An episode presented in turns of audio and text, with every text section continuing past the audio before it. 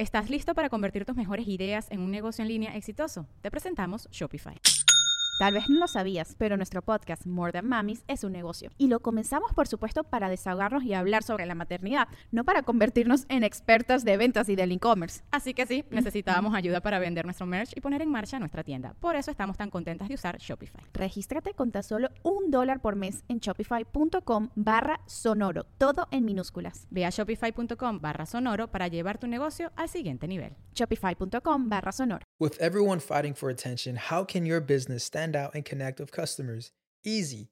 Get Constant Contact. Constant Contact's award winning marketing platform has helped millions of small businesses stand out, stay top of mind, and see big results fast. Constant Contact makes it easy to promote your business with powerful tools like email and SMS marketing, social media posting, and even events management.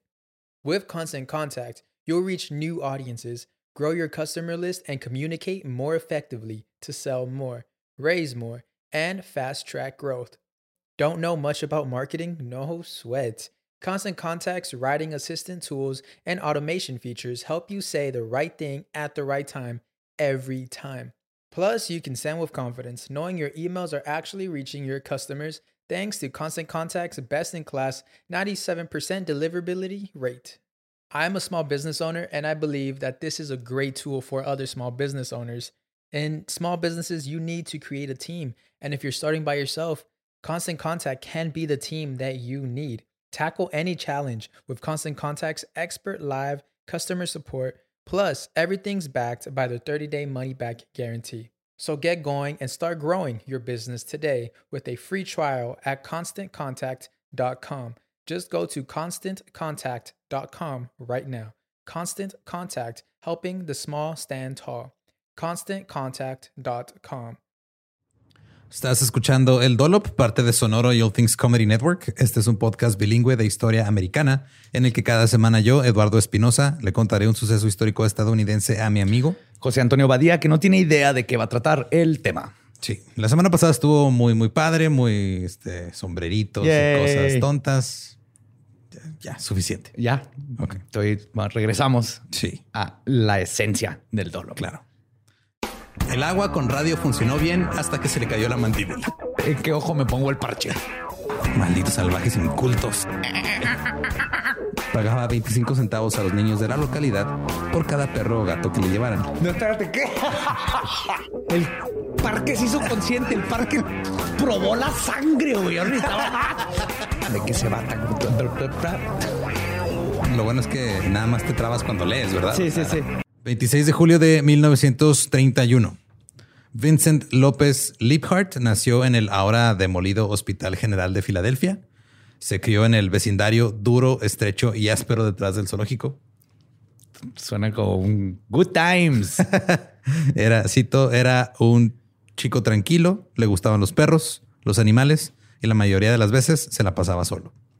Ahora su familia eran bautistas, de esos bautistas que le tienen miedo a Dios su padre trabajaba como persona de mantenimiento, era handyman, hacía, hacía de todo.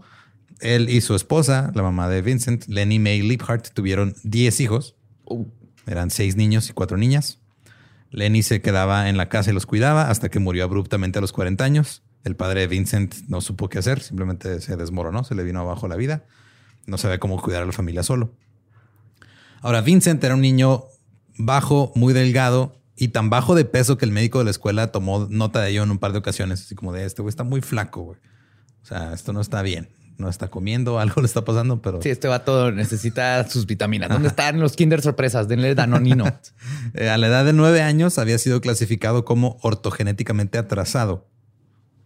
Así es ¿Los huesos no crecen? Eh, traté, es que en inglés sí dice sí, orthogenetically, pero en español es diferente la palabra y no la encontré bien. Güey. Pero lo que significaba es de que este se, se esperaba que pudiera tener como el, razonamiento de una persona de 12, 13 años. Oh, ok. Yo creí que tenía que ver nomás con el crecimiento de los huesos. Pero sí iba a ser capaz de cuidarse solo, vivir solo, hablar bien. O sea, nada más iba a ser como Peter Pan. Ándale. Cuando se hizo una prueba de coeficiente intelectual por primera vez, fue su calificación fue de 84. El Luego, promedio, ¿no? Pues sí, más o menos. Un poquito abajo del promedio, pero ahí va. A los 15 años hizo otra prueba y bajó a 79. Su capacidad escolar había alcanzado el nivel de tercer grado apenas cuando a los 16 años abandonó la escuela. A los 17 fue detenido por atraco a mano armada y por robar un auto. Luego fue reclutado por el ejército. Claro, es- esos güeyes es cáigale. Tú ya haces hacer una pistola directo al sniper. Ah, mira, ya te, te, saltas poquito de entrenamiento, güey. No, ponte uniforme y ve directo a matar gente. Sirvió durante más de un año con la infantería du- durante la guerra de Corea. Cuando regresó de Corea, conoció y se casó con Dorothy Clark el 11 de marzo del 61.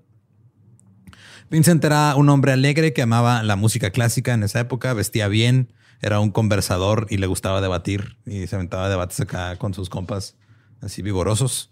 Tenía ideas muy firmes sobre todo. Eh, su esposa lo describió como un pensador muy profundo. Vincent se mudó a la ciudad de Nueva York, donde estudió y practicó la decoración de interiores. Pero esto provocó tensión porque no se llevó a su esposa. ¿Por qué será? A ver, fíjate. Ajá. Súper educado, bien vestido, Ajá. eh, decoración de interiores Ajá. y se fue sin la esposa. Ajá. Hmm, Pues necesitaba tiempo solo, güey. sí. en Nueva York. Claro. Eh, Fabuloso. en 1965, Dorothy comenzó a seguir las enseñanzas de un grupo conocido como el Reino de Yahweh, que exaltaba las glorias de la reencarnación y el poder de las pirámides. Eran los 60. güey. sí. Los seguidores renunciaron a la carne y adoptaron una dieta natural. Vincent dijo, nah, yo sigo comiendo carne. Gracias, Todo chido. En el 67 se separaron y se vieron por última vez en mayo del 68. Vincent entonces se mudó a Powelton en Filadelfia en el 70.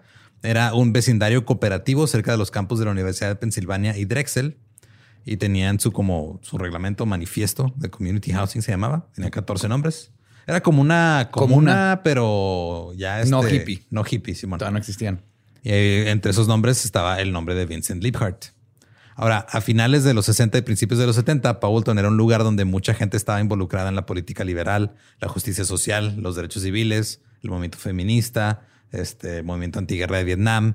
Eran un grupo pacífico, trabajaban para cambiar las cosas desde dentro del sistema. Ahí vivía una variedad de personas, artistas, músicos, estudiantes. La gente tenía siempre sus- las puertas de su casa abiertas, güey. Todos vivían en armonía, todo bien chingón, eran amables, tenían principios colectivos.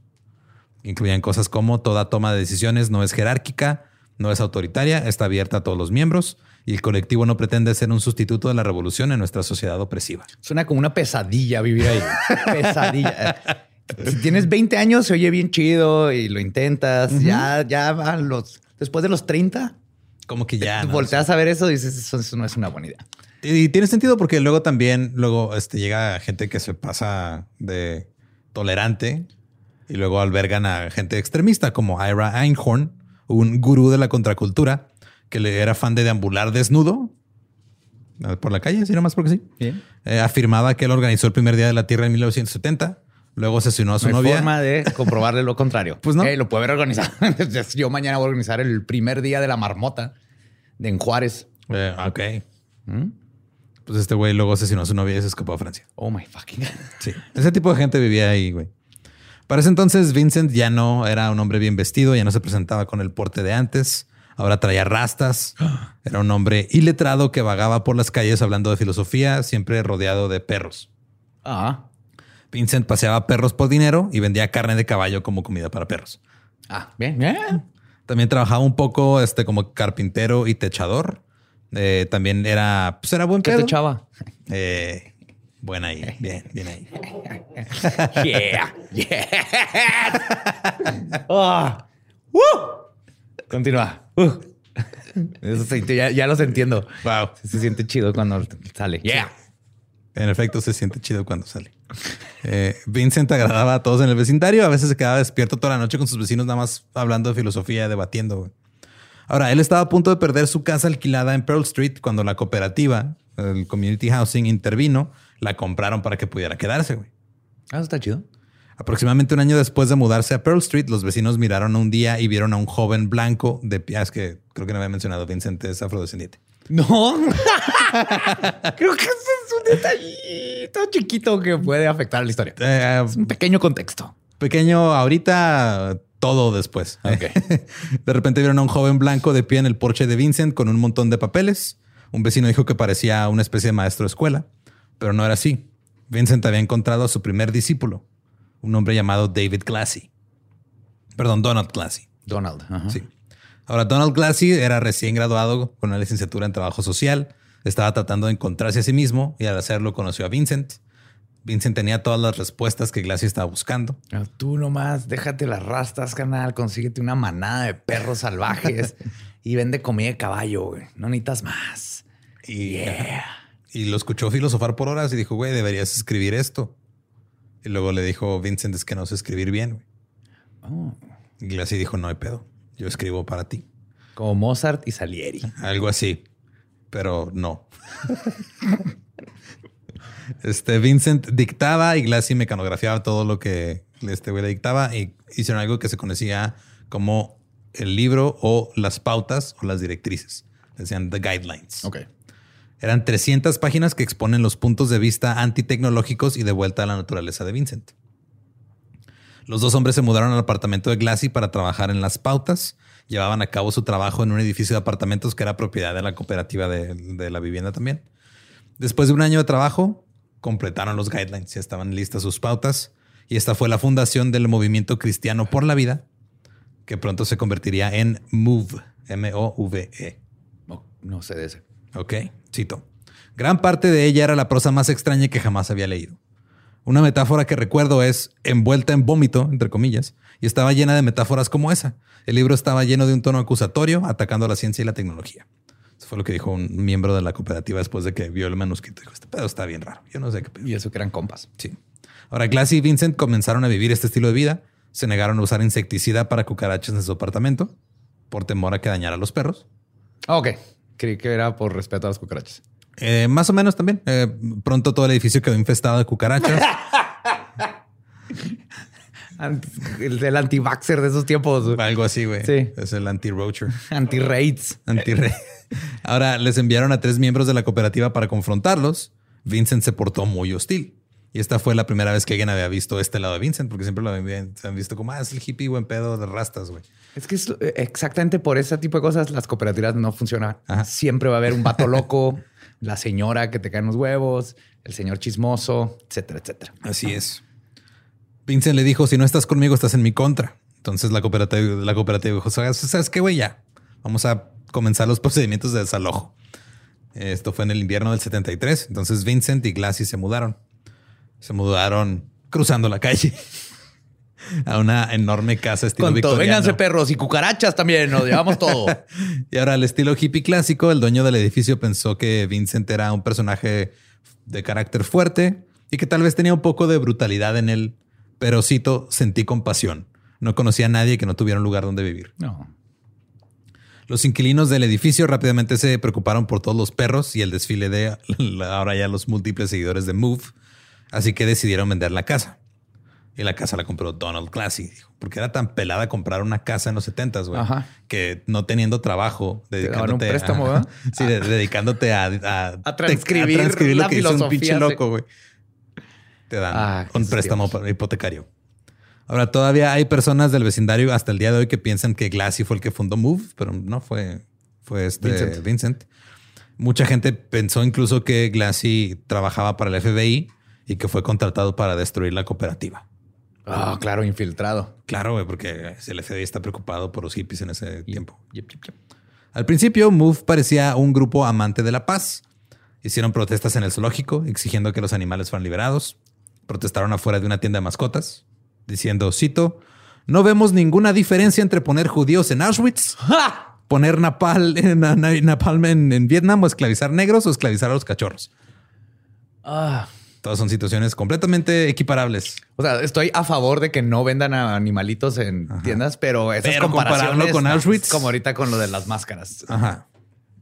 Ahora, obtuvieron sus titulares más importantes en los medios cuando esposaron al presentador de un programa de entrevistas que se llamaba Mike Douglas en su estudio, como represalia por un episodio en el que un chimpancé errante que andaba ahí en el... De esos cuando llevan eh, este, animales al estudio y está ahí. Ok, ajá. El chimpancé se salió de control y le dispararon con un dardo tranquilizante y eh, fueron a protestar contra eso y, y esposaron al, al entrevistador. Pero en realidad, este, bajo esta fachada de somos buen pedo y somos revolucionarios, Move siempre fue violento. O sea, la gente de la cooperativa aprendió esto de primera mano. Después de que Vincent y la cooperativa se pelearan, Dijo, ok, va. Y la cooperativa dijo, ya nos vamos a meter con estos güeyes. Luego, los líderes de la cooperativa fueron hostigados y acosados en sus casas y fueron amenazados de muerte de, la nada repetidamente. Eh, se dice que mientras caminaban por la calle, los miembros de MOVE los rodeaban, los empujaban, los gritaban insultos.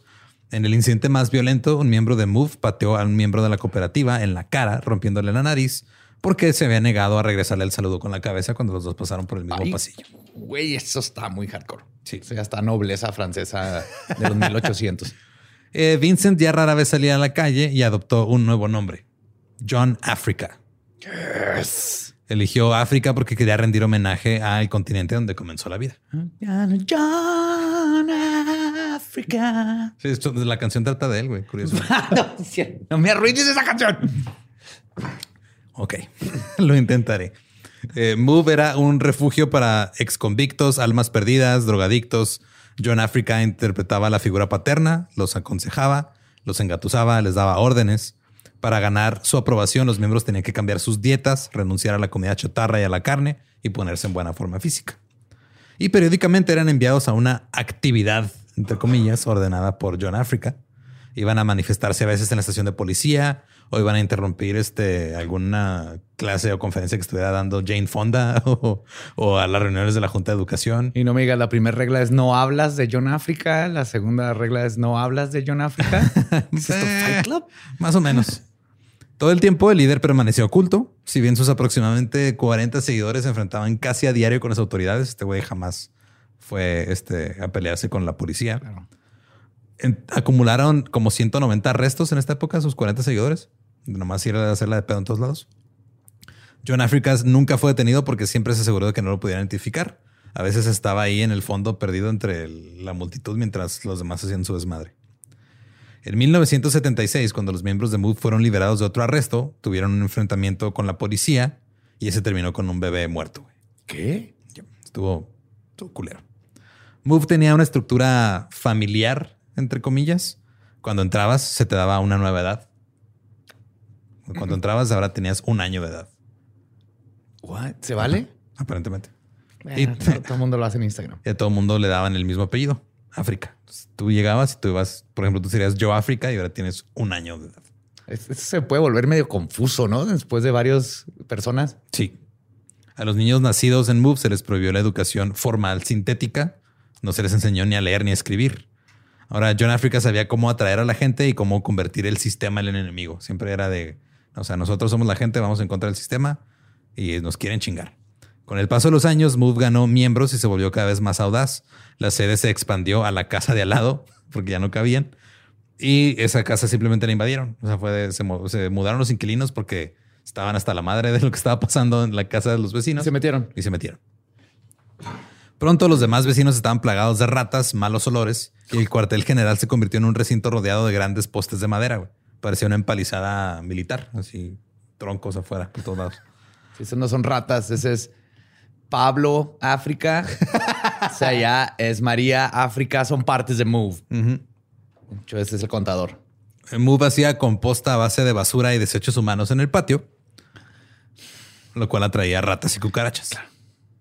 Y ellos consideraban moralmente incorrecto matar plagas. yeah. Debido a la época, muchas personas se negaron, son los 70 güey. Muchas personas se negaron a ver a Move como cualquier otra cosa que no fuera víctimas de racismo y brutalidad policial. Sí, eran las víctimas siempre, pobrecitos. Mientras tanto, las personas cercanas a la sede eran constantemente amenazadas y hostigadas. Los miembros de la cooperativa que intentaron convencer a los vecinos de Powelton de que Move era una amenaza real fueron llamados racistas. Dijeron, es que, güey, le quebraron nariz a ese cabrón. Ah, no, es que eres racista, güey. Seguro se la quebraron por racista. Yes. y pues no era, eso no era. No, claro, le rompieron la nariz a alguien por. Eh, había todo un comportamiento y un patrón de comportamiento violento.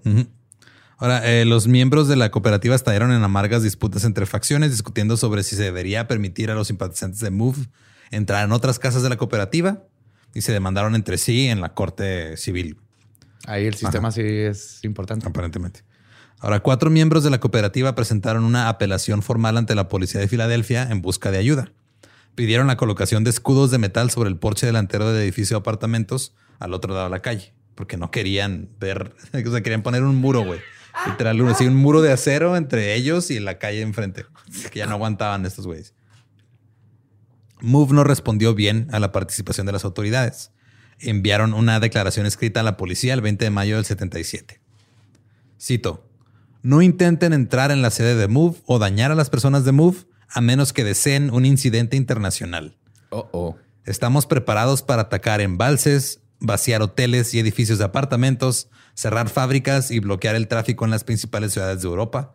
Estamos equipados, bien entrenados y somos expertos en tácticas de guerrilla.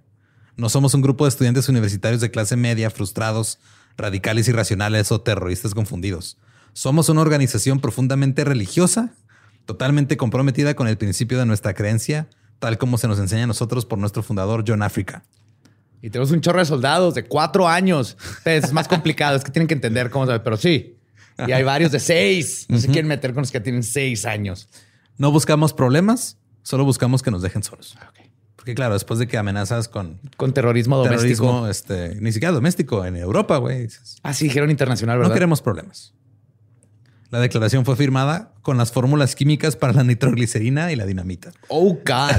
Era el tipo de cosas que captaban la atención de la oficina, la ATF, la, es la oficina de alcohol, tabaco y armas de fuego. Se, me hace la combinación más bizarra del mundo. Güey. Pues es que todo lo ilegal hasta cierta edad. O sea, es alcohol, tabaco y armas de fuego. Oh, eso tiene sentido. Ok, como que los menores no pueden tocar este pedo, nada más. Hay que hacer un buró que se dedica nada más a eso. Ahora, este, los miembros de Move estaban atrincherados en su, en su recinto, en lo, en lo, alto así de Powelton, vestidos con uniformes estilo militar, portando pistolas y rifles. O sea, ya pasó de somos hippies a. Ah, somos una guerrilla. Sí. Ese mismo día, una escopeta que la policía le quitó a un miembro de Move que había abandonado el complejo fue rastreada y resultó que le había comprado, comprado Glassy. Fue arrestado y, y enfrentaba una pena de prisión de cinco años por falsificar formularios federales para conseguir armas de fuego Así que dijo, no, mejor me voy de soplón. Yes, bien classy. Muy bien. Aparte, toda debe la hipoteca. Sí, güey. Pues, o sea, ya la neta también como que ya se había desilusionado. O sea, como cuando él entró dijo, yo no entré a esto. O sea, a mí me están diciendo que esto era antitecnología y anticiencia, pero ya y este nomás anti, anti. anti. vamos a hacerle pedo por hacerle pedo. Sí, o sea, era de cuando se unió a John Africa, John predicaba la no violencia y ahora era un fanático de las armas. Le solicitaba a otros miembros de Move que hicieran lo que pudieran para obtener bazucas y morteros. What? Y, también, si se puede, hay un trebuchet. Seis, seis trebuchets. Claro, nomás para estar en el, en el mismo, en la misma página antitecnología, vámonos a usar armas sí, del medievo. Glassy le dijo a la ATF que los miembros de Move matarían si John Africa se los ordenaba. Glassy también dijo que Move había almacenado bombas, porque durante el año pasado él y otros miembros de Move habían volado a ciudades de todo el país e incluso a Londres donde habían dejado dispositivos de cronometraje de bombas, pero sin explosivos, en varias habitaciones de hotel. ¿De, de, veras están haciendo eso? ¿Y estaban sacando dinero para todo ese pedo? De pasear perros, güey, carne de caballo. Redituable, güey. Hay que regresar a ese negocio. Güey, en los 70 era bien pelada hacer dinero, güey. Ya me di cuenta. este, ahorita, nada más pasear perros, no, o sea, no te, no te alcanza para comprarte un arma, güey. No. Para iniciar una guerrilla, ¿no? No. Tienes que pasear perros, este, repartir cosas en Uber Eats. Tienes que, o sea, es un pedo. Rentar tu otra recámara. Eh, todos estos dispositivos iban acompañados de cartas amenazadoras advirtiendo que Move atacaría de verdad si Filadelfia no los dejaba en paz. O sea, ellos estaban contra. Si la ciudad de Filadelfia no nos deja en paz, vamos a explotar acá un, edificio. Y una pobre mucama en Londres, así de que, ¿what? Glassy luego salió a recoger todas las armas de Move de los escondites en las casas de dos de sus miembros, mientras la ATF observaba. Este güey tenían, aparte de que tenían su cuartel general ahí, en las casas de otros iban y escondían cosas. Ese día incautaron 20 bombas, chingo de piezas para hacer más, dos escopetas, ocho rifles y una pistola. También se recuperaron libros como The es lo normal, es lo que encuentras en una casa de un americano ahorita. es lo que tiene Sam en su casa, güey. Es el promedio, es el mínimo. Tal vez, las bombas no, creo que no es tanto bombas, pero peladas tiene dos escopetas y ocho rifles. Sí, sí. es, normal, Simón.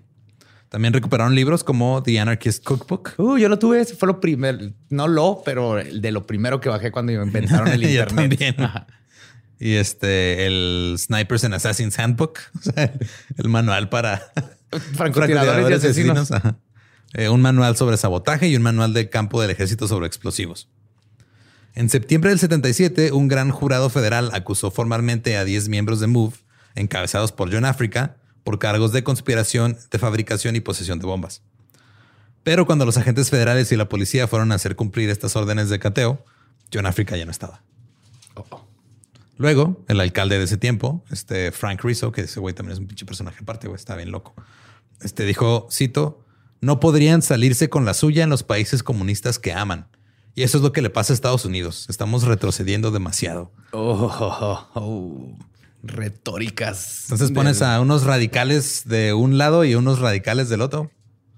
Y no. Nunca sale nada bien de eso. No. A finales de 1977, el alcalde Rizzo ordenó a la policía que cerrara la sede de MOVE.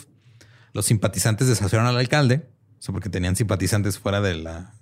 o sea, algunos decían, no, estos es que está bien lo que están haciendo, están peleando por la naturaleza y los derechos y todo. Entonces llegó la gente a llevarles agua y comida y cosas, güey. Entonces estaba ahí la policía. Oh, God. El 8 de agosto del 78, después del fracaso de las negociaciones que duraron varios meses, la policía empezó el avance. El alcalde Rizzo declaró, cito, vamos a llenar de raids para matar sus cucarachas. Así empieza esto. Y luego le vamos a aventar ratoneras porque nosotros también tenemos trebuché y catapultas y son catapultas del gobierno. Dijo... Vamos a matar su contador. es que, güey, si, hay ratones que se vuelven chefs así reconocidísimos, güey, ¿por qué no uno podría volverse contador? Yo lo veo más como contador. Es la secuela de Ratatouille que, que no quisieron Que no quisieron. Bill, el contador. Dice, eh, cito, la policía estará ahí para sacarlos por la nuca. Los van a llevar por la fuerza si se resisten. Nunca hay que subestimar a un oponente. Siempre hay que entrar con más de lo necesario para dominarlos. Ahora Move respondió, cito, si la policía viene aquí y usa sus manos, nosotros usaremos nuestras manos. Si vienen aquí usando palos, usaremos palos. Si vienen aquí disparando, dispararemos en defensa de nuestras vidas. La policía entró con una excavadora. ¡Ah! ¡Touché! Vincent. Oh no, mi no, no debilidad. esa. ¿No tenemos una excavadora? No, güey. No, no, la vendimos. ¿Con qué movemos los caballos? A mano. Nos comenzaron a derribar la cerca, güey. Move respondió gritando: Ustedes, hijos de puta, son unos malditos hijos de puta, malditos cerdos, maldita sea. Vénganse, hijos de puta, nos cagaremos en ustedes elocuente. Súper elocuente. Filósofo. Creo que se entiende el mensaje de que son los hijos de puta, ¿no? Sí, sí, sí. Ok. Después de que la policía derribó la cerca, comenzaron a entrar. Los bomberos usaron dos mangueras contra incendios, estaban rociando la casa, pues así como ahora las antimotines, güey, que son. Ajá. Y yo también iba así, ¡agua! ¡No! Oh, no. ¡Mi mugre! y en ese momento, Move empezó a tirar disparos. Mm. Todos los policías y bomberos comenzaron a dispersarse. Una de las mangueras se salió de control. Si de repente. Sí, he visto los videos de una manguera fuera de control. Es un desmadre. Ahora, Move se dice que les disparó a los policías y les dispararon a los bomberos. Y el, oficial James Ramp terminó muerto. Uno por uno, 12 miembros adultos de Move fueron finalmente expulsados de su recinto. Estaban escondiéndose en el sótano, güey. Entonces llenaron el sótano de agua de tal manera que tuvieron que salir. O sea, literal lo sacaron oh. como, como ratas, como ratas en un barco. Salieron los dos adultos y las 300 ratas, güey. Y tenían espositas para las ratas. Cuando un tipo salió a entregarse a la policía, uno dijo, ¿sabes qué? Me entrego, güey. Lo agarraron a chingazos. Eso no ayudó con la narrativa. Le dispararon a bomberos. Sí, güey, pero eso tampoco ayudó con la narrativa de brutalidad policíaca y ah, racismo. Sí, sí. Sí, no estoy justificando, pero entiendo su. Todos están mal aquí, güey. Es el pedo. todos. Todos hicieron algo mal. Eh, eh, y, lo agarraron a golpes y estaban los camarógrafos, los reporteros transmitiendo en vivo, güey. Entonces salió en televisión oh. local en vivo cómo estaban madreando a alguien. Eh, de hecho, este, creo que por ahí está el video todavía de cuando el güey está tirado en el piso, lo están pateando, güey. O sea, ya completamente rendido. O sea, sí fue brutalidad policial. Sí. ¿Estás listo para convertir tus mejores ideas en un negocio en línea exitoso? Te presentamos Shopify. Tal vez no lo sabías, pero nuestro podcast More Than Mamis es un negocio y lo empezamos por supuesto para desahogarnos y hablar sobre la maternidad, no para convertirnos en expertas de ventas y del e-commerce. Así que sí, necesitábamos ayuda para vender nuestro merch y poner en marcha nuestra tienda. ¿Y cómo suena con Shopify? Llegó otra venta. Shopify es la plataforma de comercio que está revolucionando millones de negocios en todo el mundo. Ya seas un emprendedor desde tu casa o desde donde sea, Shopify es la única herramienta que necesitas para iniciar, administrar y hacer crecer tu negocio sin dificultades. Con Shopify puedo gestionar pedidos, envíos y pagos desde cualquier lugar, brindándote toda la información y estadísticas de tus ventas al detalle. Regístrate para un periodo de prueba con tan solo un dólar al mes en shopify.com barra sonoro, todo en minúsculas. Ve a shopify.com barra sonoro para llevar tu negocio al siguiente nivel. Shopify.com barra sonoro. Este John Africa no estaba ahí entre ellos. Estaba atrás de con los policías y, como Batman. Y la casa fue derribada. Ahora, los miembros de Move creen que hubo un encubrimiento policial y que el oficial Ramp fue asesinado por fuego amigo, o sea que no fueron ellos. Uh, conspiración. Sí, claro. Sacrificaron uno de sus propios para claro. echar la culpa a los hippies. Pero también dijeron cosas como, cito, la gente que nos conoce sabe que no somos terroristas, luchamos contra los policías porque están sucios, son corruptos y son criminales. Oye, güey, este, yo te conozco, ¿y qué no pusiste bombas en Londres? Ah, es porque los policías son criminales. Qué buen punto. porque no son terroristas. Sí. Nueve miembros del movimiento fueron procesados por el asesinato del oficial Ramp. Se les conoce a ellos como los Move Nine, son los nueve de Move fueron condenados eh, apenas que variaban entre los 30 y los 100 años. O sea, condenaron a nueve personas, güey, por un policía a prácticamente toda su vida en prisión. Sin saber quién fue exactamente el que lo mató. Así es. está, es también un poquito excesivo. Sí. El fiscal de distrito presentó cargos contra los policías que golpearon al tipo de Move. Y aunque estaba claramente grabado en video que habían cometido un crimen, fueron declarados inocentes. Ah. No por un jurado, sino por un juez. O sea, no fue un jurado. De Ajá. Lo que significa que eligieron que un juez escuchara el caso, a pesar de que claramente estaba la evidencia que lo habían madreado en cámara. Sí. Mientras se desarrollaba la barricada, había tres hombres que estaban, o sea, los nombres eran Jimmy Lee Fart con PH, Ernie Fart y Vincent Lee Fart. Estos tres hombres, este, pues eran usando nombres falsos, obviamente. ¿Y ese es el nombre que escogieron? Fart. Pues era su nombre de verdad. No, esos eran los aliases que escogieron. wow, estas eran personas muy creativas, ¿verdad? Sí. Compraron una propiedad en, Rochester, en Nueva York. Y era uno de ellos era el fugitivo federal John Africa. Oh, logró escapar. Entonces, durante los siguientes cuatro años, Move compró siete casas y una estación de servicio. Se mudaron, empezaron otra vez a levantar este, troncos, güey, como si estuvieras jugando Age of Empires. como un fuerte del, del este medio oeste. Medio sí. oeste. Medio. Me gusta. Viejo esto. Ajá, me gusta el nombre en español de empalizada. Está. No sé por qué, pero está, está curioso. Te recuerda a las tortas. Ajá. Y siguieron con su mismo patrón de comportamiento, güey. Cavaron caminos de entrada, según ellos, para que la tierra pudiera respirar. Arrancaron los porches y taparon todas las ventanas con tablas. John Africa se hizo conocido en el vecindario como un tipo al que le gustaba correr.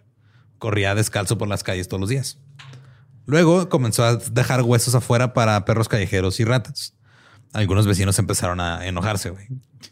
Hubo conflictos y otra vez llamó la atención de la ATF. Entonces de repente llegaron varios vehículos un día.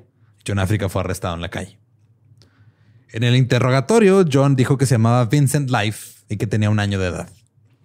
Dijo, argumentó que estaba bien que Move fabricara bombas, porque la sociedad fabricaba los productos químicos para fabricar bombas y ellos nada más los mezclaban. Claro. El juicio de John Africa se desarrolló sin problemas, eligió defenderse él solo, fue muy respetuoso con la corte y uno de los fiscales pensó, este es el caso más sólido que he tenido, ni de pedo lo pierdo. Glassy fue el testigo estrella. Otros dos miembros de Move desertaron y respaldaron las declaraciones de Glassy. Tenían las bombas, tenían este tenían todo, o sea, tenían toda la evidencia lista, güey. El, el, coacusado de John Africa, que se llamaba Alfonso Robbins, puso varios testigos en el estrado para testificar que John Africa había curado problemas de espalda, epilepsia, tabaquismo, discordias maritales y adicciones a las drogas. Muy bien, pero este puso bombas en hoteles y mataron a un policía. Pues es que los policías son criminales. Eso ya habíamos, ya habíamos quedado, güey. Incluso alguien testificó que había provocado que lloviera cuando la policía estaba bloqueando el complejo de Powell. Oh, neta. Ajá. A pesar de todo, John Africa solo habló dos veces. Una para interrogar a un agente de la ATF y, otra para presentar su argumento final. Cuando se llegó John Africa a decir al jurado para decir su argumento final, empezó diciendo on the move. O sea, on the move es así como que su saludo. Ok. Antes de que terminara lo que equivaldría a un sermón muy extraño, John Africa lloró como unas 10 veces. Según él, era la víctima. Estas son algunas de las cosas que dijo en su diatriba larga, rara. Cito, no soy un hombre culpable, soy un hombre inocente. Estoy luchando por el aire que tienes que respirar. Estoy luchando por el agua que tienes que beber. Y si esto empeora, no vas a beber esa agua. Estoy luchando por la comida que tienes que comer. Y ya sabes, tienes que comer. Y si esto empeora, no vas a comer esa comida. Ok, está ahí. ¿Todo bien? Digo, salvo la redundancia de comer comida que tienes que comer. Sí, sí, sí. Y estoy luchando por la gasolina que pones en tu carro y si no hay gasolina no vas a poder ponerle gasolina a tu carro. Exacto. Estoy luchando por los hot pockets que pones en tu microondas, pero si no tienes microondas no vas a tener hot pockets. Y si no tienes hot pockets no vas a tener hot pockets tampoco, ni microondas. Cito, ¿no lo ves? Si tomas esta cosa hasta el final, todo el camino tendrás aire limpio, agua limpia, tierra limpia y verás apagada la industria. Pero ellos no quieren eso, ellos no pueden tener eso. Sigue hablando, más cosas, más cosas. De repente dijo, cito, los monos no disparan a la gente, pero la gente dispara a los monos. Sin embargo, a los monos se les considera poco claros y a las personas inteligentes. Puedes ir tan lejos como quieras en el bosque y no encontrarás cárceles, porque los animales de la selva no creen en la cárcel. Pero en la civilización eso es todo lo que ves. Y los pájaros vuelan, pero no usan aviones porque el avión contamina y el pájaro Solo caga cuando tiene que cagar. Eso es todo, señoría. O sea, este güey se había traumado por el dardo que le dieron al chango en la tele, güey. Sí. Y, luego argumentando que no hay cárceles, porque pues sí, o sea, los animales no, han desarrollado el complejo industrial, este carcelero que tenemos Matas nosotros. Al, al animal de la tribu que te le hizo pedo. Ajá. Ahora, el jurado, después de prolongar sus deliberaciones durante seis días, absolvió a John Africa y a Alfonso Robbins. Sí. La fiscalía quedó atónica, fue atónita, perdón. Fue el único caso que perdió ese fiscal. El que dijo, güey, está, está, peladísima, se confió. Güey, esto queda de la risa cuando lo oí hablar de armas y changos y cárceles en el bosque. Así de, me voy a ir de vacaciones la semana que entra. Digo, ah, sí, es inocente. ¿Qué? What? Ahora, tenían tanta evidencia que incluso retiraron alguna cuando estaban presentando el juicio porque no querían como que este, abrumar al jurado con tanta evidencia. Wow, es rarísimo en un caso. absolvieron. Le preguntaron a John Africa ya cuando caminaba hacia el automóvil que qué sintió cuando leyó cuando se leyó el veredicto final y él simplemente contestó nada, estaba dormido. Ay, bueno, me toca crédito. Tiene actitud. Sabe lo que hace. Yes. Después de su absolución, John Africa se mudó a una casa en Osage Avenue que era propiedad de su hermana ahora estaba obsesionado con su propio poder y les decía a sus seguidores que había burlado a todo Estados Unidos. Comenzó a convencer a los niños de que odiaran a sus padres y comenzó a ordenar a los niños en Move que golpearan a sus padres. ¿Qué? What? No, no, Jesus Christ. Luego les dijo a los niños pequeños que él ahora era su padre y su madre. Pero nunca se atrevió a salir de la sede de Osage Avenue. Esa la vivía dentro. Era un barrio de obreros había niños que estaban jugando ahí en la pelota en la calle, güey, ahí viviendo su vida de niños. Los padres sentaban en la escalera, todo el mundo se conocía. Y justo en medio de ese barrio de clase trabajadora, llegan unos güeyes, se mudan a una casa, tapan las ventanas con madera y cosas. Hacen sus trincheras. Empiezan a hacer sus trincheras y de repente empiezan a usar un megáfono para estarles gritando, hijos de puta, ¿qué están haciendo aquí? a los niños que están ahí jugando. Los vecinos siempre, eh, simplemente, este, pues estaban frustrados. Algunos, algunas amas de casa lloraban en las noches porque no podían ya con el estrés. Estaban esperando que la ciudad viniera y encontrara una manera de lidiar con la situación porque no podías negociar con ellos. Estos güeyes de repente se iban calle abajo hasta donde había un parque, cortaban los árboles y se llevaban los troncos hasta la, hasta la casa, güey. La madera la pilaban enfrente de la casa y había tanta que los vecinos le dijeron, ya hagan algo. O sea, es que están estorbando aquí, están haciendo muchas cosas. Entonces, Move construyó dos búnkers en el techo de la casa. Güey. What the Así que en el medio de esta linda calle hay una casa que tiene todas las ventanas tapadas, un búnker gigante con agujeros para disparar armas por todos lados asomándose en la parte superior del techo. Y no me digas, este Vincent África lo inventó Fortnite. Más o menos, por ahí va. Hay una, había una cerca hecha de troncos de árboles al frente, había pilas de abono, que era su llenas de ratas y cucarachas. Que creo que pilas de abono es cagan afuera, güey. Ajá, básicamente. Además, había tipos que trepaban por las cuerdas que colgaban de frente en la casa con hachas. Nomás, pues, pues estaban vigilando, güey, era su turno. Entonces, tienen que subir por la cuerda con el hacha atrás, todo, todo chido. El 3 de mayo del 84, un tipo subió a la azotea de la casa de Move con una escopeta y una máscara. Llegó la policía. Hubo un enfrentamiento que duró dos horas, pero la policía no entró a la casa y no realizaron arrestos. Luego, el fiscal de Filadelfia obtuvo un permiso de los tribunales para desalojarlos.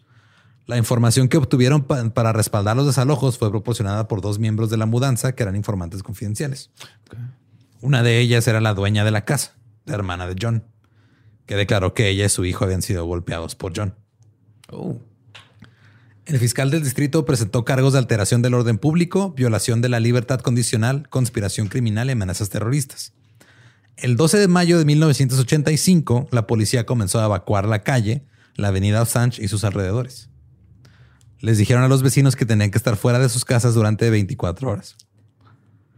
Un periodista le preguntó a un vecino que qué pensaba que pasaría y él contestó simplemente, creo que tendrán que matarlos a todos. El comisionado de policía Sambor había preparado un anuncio para las personas que estaban dentro de la casa. Leyó en un megáfono, atención, move, esto es América. Luego leyó las órdenes de arresto. America, fuck, yeah. Move dijo que no se iban a rendir. Dijeron que matarían a todos los policías y que las esposas de los policías se acostarían con hombres negros antes del final del día. Ok. La policía comenzó a rociar gas lacrimógeno pero hacía cantidades industriales, güey. Había una nube gigante de gas lacrimógeno cubriendo casi toda la cuadra. What? Luego Move empezó a dispararle a la policía usando armas automáticas. Todo el mundo testificó que se escuchaban armas automáticas y tenían que venir de Move. Pero después de que terminó todo, la policía no encontró armas automáticas. El comisionado de policía estaba seguro de que les habían disparado con rifles automáticos y todo, pero no puede explicar por qué no las encontraron. Además, es muy extraño cómo todo sucedió bajo la cubierta de gas lacrimógeno, sin ningún reportero alrededor. La gente de Move envió a los niños al garage. Los hombres subieron al techo, al búnker. En la casa había tres mujeres, cuatro hombres y seis niños. John Africa era uno de los que estaba ahí adentro. Empezó el desmadre, güey. La policía se quedó sin balas en la mañana. O sea, llegaron la mañana, se quedaron sin balas, güey, antes de mediodía. Usaron 10 mil rondas de municiones. Y no hicieron ni madre. Debido a los búnkers en el techo, la policía pensaba que Move estaba en una mejor situación táctica. Los policías incluso dispararon cañones de fuego, así como lanzallamas, a el búnker desde una grúa, güey. Con mil galones por minuto de, de gasolina. Querían derribarlo. Alrededor de las 5 de la tarde, alguien del escuadrón de bombas de la policía dijo, oye, ¿por qué no volamos un helicóptero sobre la casa y le lanzamos una bomba? nuclear. Y todos dijeron, ah, Simón, güey, chingón, dale. El alcalde dijo, dale, güey tirar una bomba en medio del. En medio de un vecindario. O sea, Estados Unidos. y niños. Sí, güey. Estados Unidos tirándose una bomba a sí mismo. Claro. Nomás para deshacerse de gente indeseable. Y tal vez hay petróleo ahí abajo. Tal vez. Ahora, este, todos dijeron, Simón, se arma, güey. La policía cargó un saco con cuatro libras de explosivo de gel y, C4 eh, con una mecha de 45 segundos. El helicóptero sobrevoló unos cuatro metros y medio sobre el techo y dejó caer la bomba. Hubo una explosión y el búnker seguía ahí. No hizo ni madre. Pues no mucho, o sea, fue la explosión y el búnker seguía ahí intacto, güey. Lo cual habla bien de la estructura. Muy buenos ingenieros, de, ¿eh? madera que Están desperdiciando sus habilidades. Pero cinco minutos después de la bomba comenzó a salir humo de la casa. La policía le dijo a los bomberos apaguen el cañón de agua. Luego, 15 minutos más tarde, vieron que había un incendio adentro de la casa. El comisionado de la policía le dijo al comisionado de bomberos que dejara arder el fuego. El comisionado de bomberos dijo, va, güey, suena chido. El comisario de policía quería que se quemara el búnker. Y, así siguió. saliera la gente. se siguió quemando. Ahora, mientras tanto, el alcalde estaba mirando todo esto por televisión en su oficina en el ayuntamiento. Él dice que vio que estaba, que estaba entrando agua y que estaba siendo derramada sobre el fuego, o sea que lo estaban tratando de apagar. Más tarde se dio cuenta, entre comillas, que en realidad era nada más interferencia y ruido y nieve de la televisión. Todo esto porque Filadelfia fue la última gran ciudad de Estados Unidos en obtener cable, así que estaba viendo todo con una antena vieja, güey. Claro, es que yo creí que le estaban ahí apagando el fuego y luego me di cuenta que le tenía que mover al tracking. Sí, güey. Ya le movía al tracking y no, hombre, que no era, que están quemando ahí niños y mujeres. Según él, tardó unos cinco minutos en darse cuenta de que era una mala señal de la televisión, que no era agua lo que estaba cayendo en el incendio. Pero luego a las seis de la tarde les ordenó apaguen el fuego. El comisionado de policía le dijo al de bomberos apague el fuego. El de bomberos dijo que no recibió bien la orden. Entonces lo dejaron arder. Ay, güey. Hay un video de vigilancia desde el otro lado de la calle donde se ve el piso superior de la casa completamente envuelto en llamas. Y un policía dice, apuesto que ya no llamarán hijo de puta al comisario de policía. Oh, ¿Qué está pasando? Pues ya era tarde, comenzó a oscurecerse. Ahora, ya ves que hubo un enfrentamiento con los policías hace como seis años atrás, Ajá, ajá. siete, y luego golpearon a un güey. ¿Sí? Pues el güey que, este, uno de los policías que fue juzgado por golpear a ese güey estaba ahí. Estaba detrás de la casa en un callejón con su compañero y tenían una ametralladora, güey. No había cámaras de noticias con vista al callejón, no había nadie que pudiera ver qué estaban haciendo, no. güey. Entonces es probable que ese fuego automático que recibieron al principio fue, eran ellos disparándole a los de Move. Y luego de ahí empezó el cagadero. Ok. La casa estaba completamente, completamente envuelta en llamas. En el callejón, los miembros de Move abrieron la puerta del garage, dijeron que saldrían y querían sacar a los niños. La policía dice que Ray África salió y comenzó a disparar. Pero el niño de la casa que salió con el que tenía seis años dijo que Ray no tenía un arma en las manos. Ray solamente salió de la casa cargando un niño y una llave inglesa. Hasta donde yo sé, las llaves inglesas no pueden disparar, No. pero no sé usar herramientas. así Pueden, que- pueden arreglar una gotera. Ahora el fuego comenzó a esparcirse a otros edificios. y el niño dice que escuchó ta, ta, ta, ta, ta, así como uno tras otro. Pero la policía dice, no, no fue disparo automático. Nosotros no tenemos armas automáticas. Los güeyes que están este, con armas automáticas están en el callejón de ahí atrás. Este, no somos nosotros. Este, ellos dijeron que, y, y los güeyes que estaban con las armas automáticas dijeron, nosotros nunca disparamos después del incendio. O sea, jamás Es que vamos acá atrás. No, no, no. Todo. Estaba comiendo donas nada más aquí atrás. Se sabe, compañero. Si va a pareja. va Sí, que- no, claro, sí, donas. Es más que es como que automático. Yo ni. Es automática, güey, no mames. No, no, no. No, yo creí que era estándar. Yo Luego Ray y el niño regresaron a la casa, volvieron a cerrar la puerta del garage. La policía dice que volvieron corriendo al infierno porque se vea todo así puro fuego. Güey. Dijeron, ah, no es que de seguro regresaron porque se van a reagrupar y nos van a volver a atacar. Con los niños ya. en- Pues según ellos. La policía dicen que ellos no dispararon, que solamente dijeron este, salgan con las manos en alto, pero el tipo que sostenía al niño prefirió regresarse a, A una casa en fuego. Ajá. para reagruparse porque los iban a atacar. güey. O tal vez porque los policías tenían una ametralladora, no sabemos. No, no. Otro niño salió corriendo, se llamaba, le decían Birdie, y salió Ramona a África. En ese momento todo estaba en llamas. Ramona estaba a un lado de la cerca, trató de levantar a Birdie, pero se le cayó y quedó inconsciente. La niña, o sea, se quedó ahí. No me acuerdo si era niño o niña. Este, una- un policía decidió ir a ayudar. Y los demás policías pensaron que no, güey, no vayas, es una trampa. Ramona y Birdie fueron los únicos miembros de Move que sobrevivieron al incendio. Los demás murieron en el fuego. Y el fuego se esparció tanto que 64 casas alrededor se terminaron incendiando. shit. Y ahora todo esto, güey, pasó en una época en la que el primer era el, primer alcalde negro de la ciudad. Entonces, el primer alcalde negro de la ciudad había lanzado una bomba sobre un barrio negro. Y todo por el tracking, güey. la- Todo porque no se dio cuenta, no güey. que- movió ahí, que era nievecita de señal. A raíz del desastre, el alcalde Good, que se apellidaba, dijo que el comisionado de policía y el director de este habían realizado trabajos excepcionales. Cito, no resultó como habíamos planeado, pero fue la decisión correcta. Digo, o sea, se quemaron ahí 63 casas más de las planeadas. este, se murieron niños, ¿verdad? Y eh, al parecer unos policías dispararon desde atrás y nos confundimos y luego no le movía el tracking. Pero al final del día acabamos con los hippies. Sí. Pero sí, o sea, eso fue- no resultó como habíamos planeado, pero fue la decisión correcta. Era un buen plan y podría haber funcionado. Esa fue su declaración.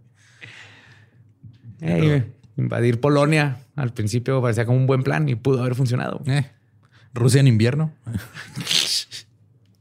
Más tarde se disculpó entre lágrimas en la televisión y eventualmente fue reelegido en 1988. ¿Lo reeligieron? Sí.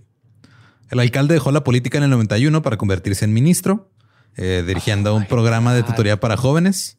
Actualmente se desempeña como director ejecutivo de Amachi, un programa de mentores para hijos de padres encarcelados, que tiene como ochenta y tantos años. La ciudad de Filadelfia pagó para reconstruir todas las casas. ok, mínimo. Todas las casas fueron condenadas en el 2001 porque la construcción era de mala calidad y eran fueron declaradas inhabitables. Ah, entonces ganaron, salieron ganones los, los de la casa. Tu casa estaba jodida. y Sí, o sea, fue de te la, te la reconstruimos, pero le hicimos mal Ah, quedaron mal después de que las de. construyeron. Sí, o sea, esto fue en los 80 güey. En Ya, el 2001, ya, ya, ya, ya. cuando condenan una propiedad en Estados Unidos, significa que es declarada este, inhabitable Sí, sí. Hasta que Porque estructuralmente o algo tiene mal. Entonces, como estaban mal construidas, dijeron, no, este, el alcalde Street les ofreció 150 mil dólares a los propietarios y amenazó con demoler las casas de quienes no aceptaran su oferta. O sea, te doy 150 mil dólares para O- que la o arregles nada. o te la tumbo, güey. Muchos ac- aceptaron la compra, pero 24 familias decidieron acudir a la Corte Federal, güey. En el 2005, estos 24 propietarios ganaron una demanda de 12 millones de dólares contra la ciudad por la fallida Oh. reconstrucción y reparación de sus casas, güey. Güey, yo estacionada así mi Rolls Royce enfrente de los que Sí, güey. aceptaron los 150 mil. ¿Sabe qué vecino? Los domingos lo puede manejar. Pero en el 2008, el panel federal de apelaciones redujo esa cantidad a 150 mil para cada uno. ¡Oh my God! Yes. ¿Ya viste lo que pasó ahí? Te di un poquito de esperanza Te odio. y luego te la retiré. Te odio. Estaba así que a huevo los que dijeron no importa, yo voy a pelear contra el sistema. Ajá. Pues no. Ramona África se representó a sí misma en la corte, terminó en la cárcel. El policía que testificó en la audiencia de la comisión sobre los hechos que corrió para salvar a Birdie, James Burkhardt se llamaba, dice que este, cuando llegó a su casillero policial tenía escrito Nigger Lover. Todo por ayudarle a una niña, güey, a salvarse de un incendio. Claro. Le diagnosticaron trastorno de estrés postraumático y dejó la fuerza policíaca en 1987. Una comisión que investigó este, todo el asunto encontró que el alcalde Good y otros dos funcionarios, el comisionado Sambor y el comisionado de bomberos William Richmond, habían sido gravemente negligentes. La muerte de los niños de Move parecía ser un homicidio injustificado y el informe acusó a Good de cobardía política y calificó las acciones de la ciudad como moralmente reprobables. Aún así, no se presentaron cargos penales en contra de ninguno de estos tres. Birdie, cuyo, ah, sí, era niño, perdón. Birdie, cuyo verdadero nombre era Michael Ward, se fue a vivir con su padre, quien había estado en el ejército en el extranjero durante todo esto. Él estaba con su mamá acá en Move. Este ya no quiso nada que ver con el movimiento. Eh, murió a la edad de 41 años cuando se emborrachó y cayó en un jacuzzi se desmayó en un crucero en el Caribe. No. Sí. O sea, como que eso de mantenerse de, de pie no era lo suyo. Pero bueno, estás a morir eh, antes de tu tiempo, que mejor que un jacuzzi en el Caribe. güey. Eso sí. Pedo. Ni cuenta, triste. Ahora, Move todavía existe, güey. ¿Qué? Viven en una casa a 4.5 kilómetros de Osage. Siguen comiendo mucha comida cruda, educan a sus hijos en casa, pero las tácticas han cambiado de- desde que el bombardeo llamó la atención del mundo. Cito, no es necesario que estemos en el megáfono ahora. Ahora la gente nos llama para pedir información. Hablan de John Africa en tiempo presente, como si estuviera vivo, aunque su cuerpo pues, fue recuperado en la casa. Todos este, siguen con el apellido de África. Los Move Nine, los nueve miembros que fueron arrestados, eran este, en el tiroteo del 78, que fue antes del desmadre de la bomba. Eran Chuck, Delbert, Eddie, Janet, Janine, Merle, Michael, Phil y Debbie. Merle y Phil murieron en prisión. Debbie y Michael fueron liberados en el 2018. Janet, Janine y Eddie en el 2019. Delbert y Chuck en el 2020. Pero Delbert murió de cáncer poco después. En abril del 2021, el Museo Penn y la Universidad de Pensilvania se disculparon por permitir que los restos humanos de la casa de Move se utilizaran en investigación y capacitación. ¿Qué? Sí. O sea, en 1985, güey, la oficina del forense de la ciudad de Filadelfia entregó los restos humanos quemados al Museo de Arqueología y Antropología de la Universidad de Pensilvania. ¿Para que examinaran qué? Pues nomás para, eh, bueno, o sea, querían que verificaran si eran los huesos de, de los de Tree Africa y de 14 años y de, de Leash Africa de 12. Los restos se guardaron en una caja de cartón durante décadas y fueron después estudiados por el profesor Alan Mann y por Janet Monch, la curadora del museo. Cuando Mann fue transferido a la Universidad de Princeton en el 2001, se llevó los restos con él. En mayo del 2021, el doctor Thomas Farley, comisionado de salud de Filadelfia, renunció bajo presión después de que se descubrió que ordenó la cremación de un conjunto de restos de las víctimas sin notificar ni obtener permiso a las familias de ellos. Hijos. Los restos fueron encontrados un día después de que Farley renunciara en una caja de cartón etiquetada Move. Los tenía ahí como, como yo tengo mi halcón ahí enterrado esperando a que se le quiten las plumas para tener el cráneo. Yes. Ahora la organización sigue activa, que parece que dejaron atrás sus ideales antitecnología, güey. Tienen su sitio web llamado onamove.com, en el cual puedes encontrar información sobre John, sobre los nueve de Move. Puedes donar a su causa a través de PayPal. Hay una leyenda en la parte inferior del sitio que asegura que es manejado por voluntarios que no son parte de la organización. Pero pues quién sabe. Ex miembros de Move presentaron denuncias de abuso dentro de la organización. Cito, más de media docena de ex miembros de Move han aparecido alegando abuso físico y mental, una doctrina de homofobia y colorismo y lo que describen como una manipulación del público y los medios de comunicación bajo la bandera de la justicia social. Ahora, Mike Africa Jr., el hijo de Mike y Debbie, que eran de los este, Move 9, tiene un podcast llamado On a Move. En una publicación realizada en su cuenta de Instagram el primero de septiembre del 2021, titulada El liderazgo de Move nos ha fallado a todos, declaró lo siguiente, cito, La promesa de liderazgo de Move ha sido diferente a la realidad. Me enseñaron que la honestidad y la integridad son importantes y que tu palabra es tu vínculo. En la lucha contra el sistema se ha gastado mucha energía tratando de recuperarse de las mentiras que los líderes de Move le hicieron a la gente para encubrir sus propias fechorías. Aunque nací en Move, hay muchas cosas dentro del grupo que no defiendo. También quiero dejar en claro que la homofobia y la transfobia son discriminación. La discriminación es dañina y destructiva. No creo en este tipo de pensamiento y no crío a mis hijos para que crean en este tipo de pensamiento. No tuve que hacer un entrenamiento de sensibilidad LGBT para aprender esta información. Todo lo que tuve que hacer fue estar hombro con hombro con personas que luchan contra el mismo sistema que nos oprime a todos. Beautiful. Algo bueno salió de todo esto. Sí, es que todo esto fue un pedo de, ok, eran radicales que sí se pasaron de verga en muchos pedos. Y luego el gobierno usando su sistema de opresión racial, güey, se, les cargó la mano bien, cabrón. O sea, era un culto. Ajá. Y eh, todos sabemos que Estados Unidos es pésimo para lidiar con cultos. Fuera de explotarlos, como que no saben qué hacer. Entonces, eso es, fueron un culto, eran personas malas contra personas malas y mucho racismo alrededor. Sí, güey, fue un cadero, o sea, digo, no, porque ha habido muchísimos otros casos. Y por personas, eh, líderes malos, porque el culto, el líder es ahí el mero mero. Sí, man. Pero lo que voy es de que así como ha habido, digo, estos güeyes eran este, terroristas domésticos. Y ha habido terroristas domésticos blancos que no les hacen nada, güey. O sea, y luego salen con que... Claro. O sea, no, es que ese güey que este, quiso explotar una bomba enfrente del Pentágono, no, es que tiene pedos mentales. Ah, ellos están ahí haciendo un búnker en su, en ahí en su cuadra, pues hay que destruir toda la cuadra. Mira, le acaba de disparar a alguien y va caminando con un rifle en las manos hacia la policía. Nadie le hace nada. ¿Te acuerdas de ese video? Sí, estuvo, estuvo interesante. Esa es la historia hasta ahora de John Africa y Move. Pero qué bueno que le está dando la vuelta a las, las nuevas ideologías. Sí, o sea, este Digo, sí tienen, por ejemplo, algo que por lo que están ahorita peleando mucho es por la liberación de. ¿Cómo se llama? Se pedía Mumbia. Es un este reportero que lo arrestaron en los ochentas, creo.